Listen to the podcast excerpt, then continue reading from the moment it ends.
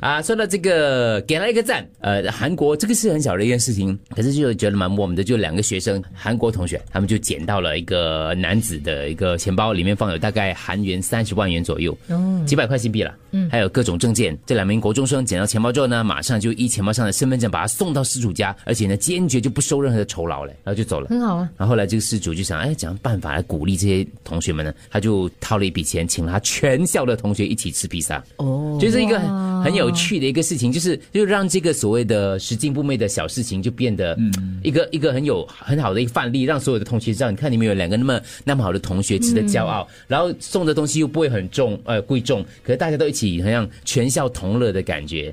订了大概一百二十五套的披萨送到学校，所以有些时候你做好事还是得要被赞啊呐、可是如果你没有被对赞呢，会不会好像他做了这一次，然后下一次有另外一个同学他就捡到了那个钱包，也啊，就做可了以讲同样谢的谢动作？，谢谢你。对，然后对方只是跟你说了一声谢谢，这时候你就开始觉得，哈、上次那个有披萨，这个只是一个那谢心谢。态上面就不对了，已经开始这个就有点 吧，我们就是很难预估接下来未来的那个发展会怎么样。可是这个时候的话，它就是很好的一件一桩事情，而且对这个受恩惠的这个施主啊，也做了一个很好的示范。就他他花的也不多钱啦，就真的是请他们同学们吃一个披萨其一。个实心意啦也。不需要比赛。有一次我在中学的时候，就礼堂嘛，然后忽然间校长还是老师就哇，有一个很重要的东西要宣布，什么蹦什么东西，什么鬼，我们一个人这样紧张这样哦，因为可能某某个居民，然后要感谢某位学生，因为他帮了他做了一件事，他就是全场这样子嗯然后用就给说的掌方声式就可以了。对啊披萨比较好啊，比较有记忆点，因为你想到你在人生当中，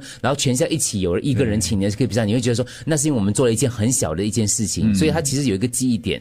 刚才从我的脸瞄到我的身体，我觉得他要拉弓，你知道吗，各位？我有点小小其实你怕今天了。穿的也蛮也蛮不一样的，梅姐。啊刚要有一个姑姑的样，啊因为我带我姑，我带我侄女，我带我姑姑，带我的侄儿侄女出去哦，你真是带小孩去玩啊！啊，所以我今天要有一个姑姑的样子这嘛。样是不是有欺骗的成分？因为平时的你不是长这个 样 子，有有有。对对为对了要虏获他们的幼小心灵。我刚刚说，我今天很，我刚才在 p a n 跟他聊天，我说我今天很忙，因为今天下午会有很多同学来，又要再给他们录音上课、啊，还要跟他们讲剧本的东西，很忙。他就说我也很忙啊，我忙我家的孩子。我说什么孩 子？他就讲我了家的侄儿他侄说女我。要忙着带他们去玩。我说你的忙跟我的忙不一样，好不好？也是啦但是也是不啦错。然后我还以为你是带狗狗去 玩。哦，不是不是，我一定要出席什因么为活动六月假期嘛，然后刚好我嫂嫂就问我说，可不可以一起带他们去圣淘沙？我说哦 OK 好啊。所以要去那穿得个比较游乐场吗？没有没有，他们玩了，我是不会，我我是没有，就是我去我以那为你边。穿到这样去坐过山车，我 没有没有没有，嗯坦白讲，我这个姑姑是做的很烂的，我这一年可能见见他们不下十次。给钱就不可以了。不能好好珍惜耶。